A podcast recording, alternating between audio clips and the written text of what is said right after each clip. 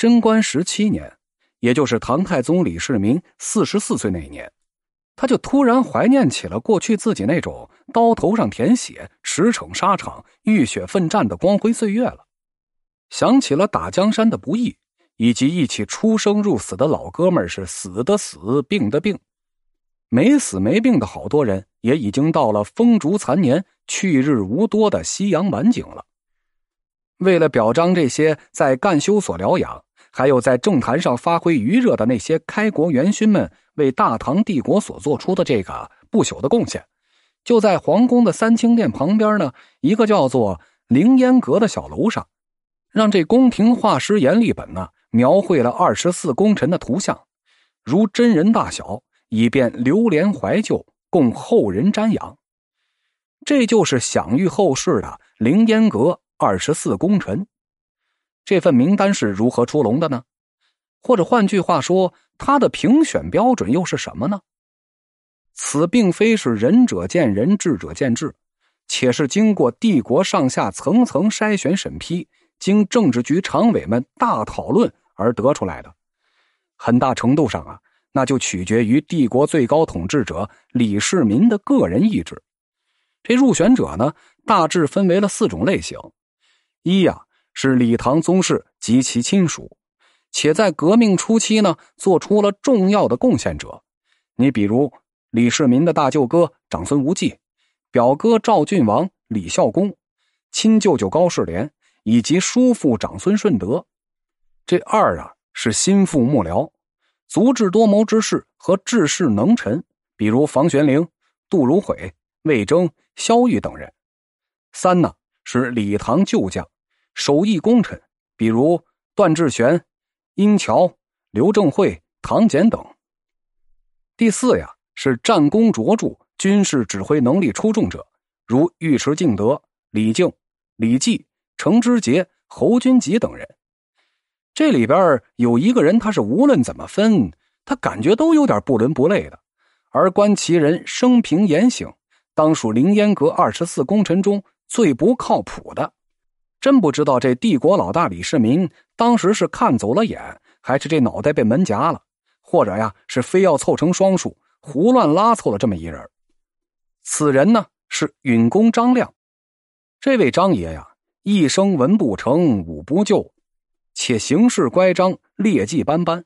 他最大的能耐那就是告密。新旧唐书啊对其评价都不高，言其外表敦厚而内心怀诡诈。而且此人呢，伪装易容术是极其的巧妙，就连一代名相房玄龄和军事指挥家李绩啊，都被他忠厚的外表所蒙蔽了，而极力在这太宗面前推荐。可惜这张亮啊，却是难当大任，有负重托。张亮呢，郑州荥阳人，出身贫寒，世代务农为生。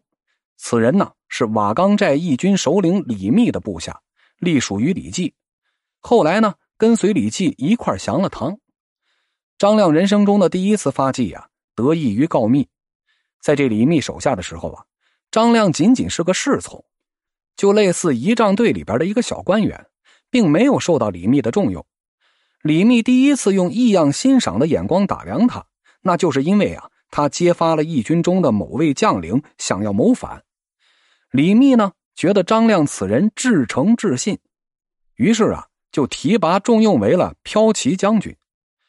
张亮登上权力顶峰啊，那仍然是源于他的告密。贞观十七年，张亮从京官调任到地方长官，侯君集就用言语相讥，问他为什么会受到排挤。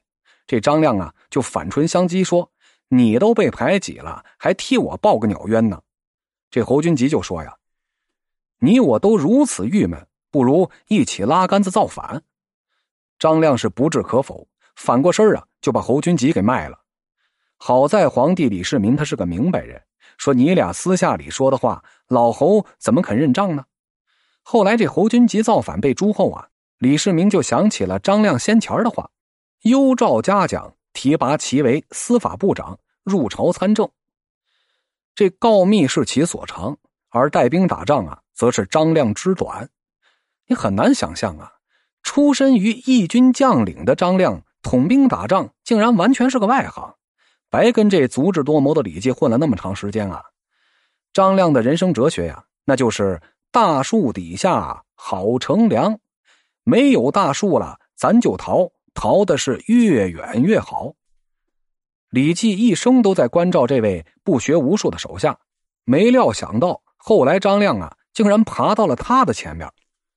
其实啊，早在李绩让其守郑州的时候，王世充来犯，张亮一见之下魂飞魄散，撒丫子就跑。亡命于共城山野湖泊，李绩呢领命讨伐刘黑闼的时候，让其守襄州。刘黑闼大军进犯，张亮一看呢，这敌军是旌旗遮天蔽日，兵锋甚锐，再次撒丫子跑了，这就撇下了一城的军民呢，弃城逃了。这么一个打仗稀松、老玩越野赛的老兵油子，还屡次独挡大任。真不知道是李世民还是李绩，他到底哪根弦抽筋了？怂人呢有怂福，寡人有寡相。张亮这人打仗虽然太次，但是狗屎运那是太好啊！于是呢，就有了历史上最为搞笑的一次对外战争的大捷。